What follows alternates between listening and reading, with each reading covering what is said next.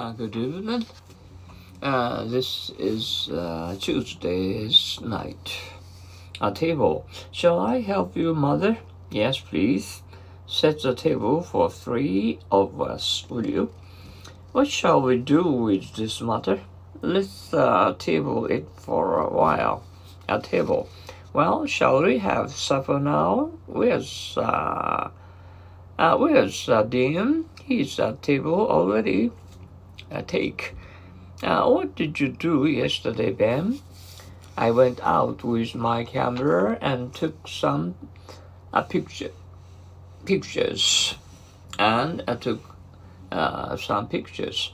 How long does it take you to go to the station on foot? Well, it takes more than uh, 40 minutes. It's quite a long way. Uh, when was uh, uh, pre mid uh, pre pyramid uh, no no sorry uh, pyramid uh, built about 4500 years ago and it took uh, a million trips 40 years. Let's take a taxi. Not me i'm plenty of time. Excuse me but what is the right bus to the station? Take a number five bus.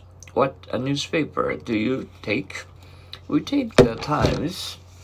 It looks uh, like rain, uh, doesn't it? Take your umbrella with you. Your dog is barking in the yard. Yes, he knows I'm going to take him out for a walk. Take a break. Uh, aren't you tired? Uh, why, sure, let's take a break. Take a bath. I, am dog, uh, I'm dog tired after such a long walk. Why don't you take a bath? Take a dip. Did you have a good time on the beach? Oh, yes. We often took a dip on the sea. Take a look.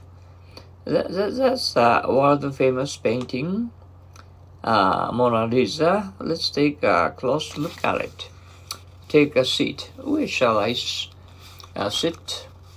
Uh, take any seat you like. I took a walk. Uh, I take a walk very morning. That's a good idea. Uh, walking is good uh, reducing exercise. Take the advantage of. I'd like to avoid them for a while. Why? Uh, they try to take advantage of me just because I'm free take after. Do you think I'll uh, be able to identify her at the station? Don't worry, she takes after her mother so much that uh, you can never miss her. Take back. What you said uh, sounds very imparticipable.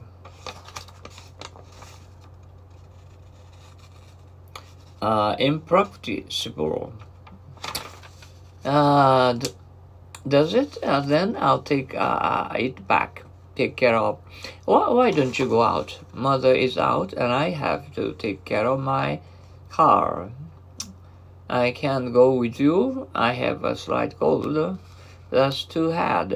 Please take good care of yourself. Take down. It's it's uh, began to rain, mother. Hurry, then I have to take down that wash at once. Take four. Just speaks almost perfect English, doesn't it? Uh, yeah, he speaks uh, almost perfect English, doesn't he? I know he is often taken for American. Uh, take heart. Oh my, I flunked the exam again. Come on, uh, take heart. Don't cry over spilled milk. Take hold of. Oh, I shouldn't have uh, let go of the rope.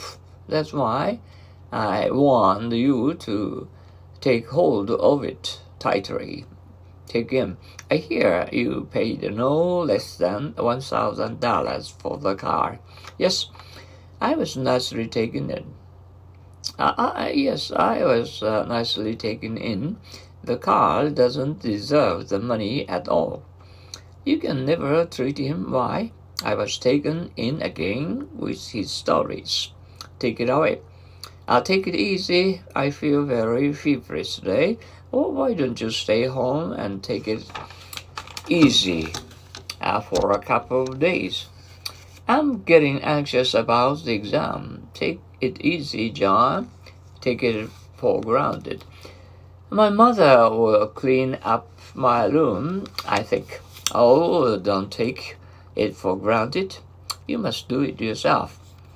I'm only too glad to accept your invitation. Good. I took it for granted you would come. Take off. Did you miss uh, plane? Gosh, it's just taken off. Uh, shall I take my shoes off? Yes, please.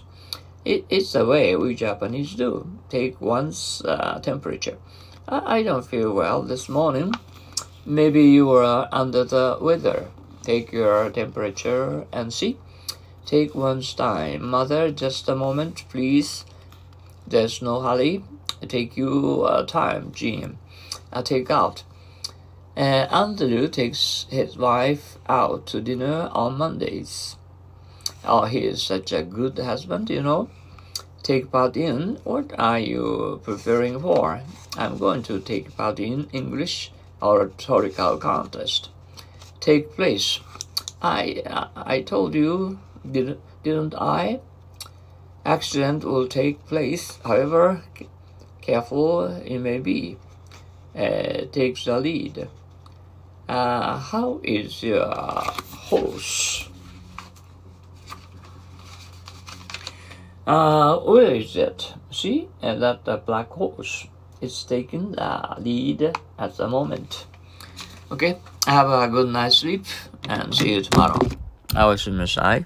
Good night, babies.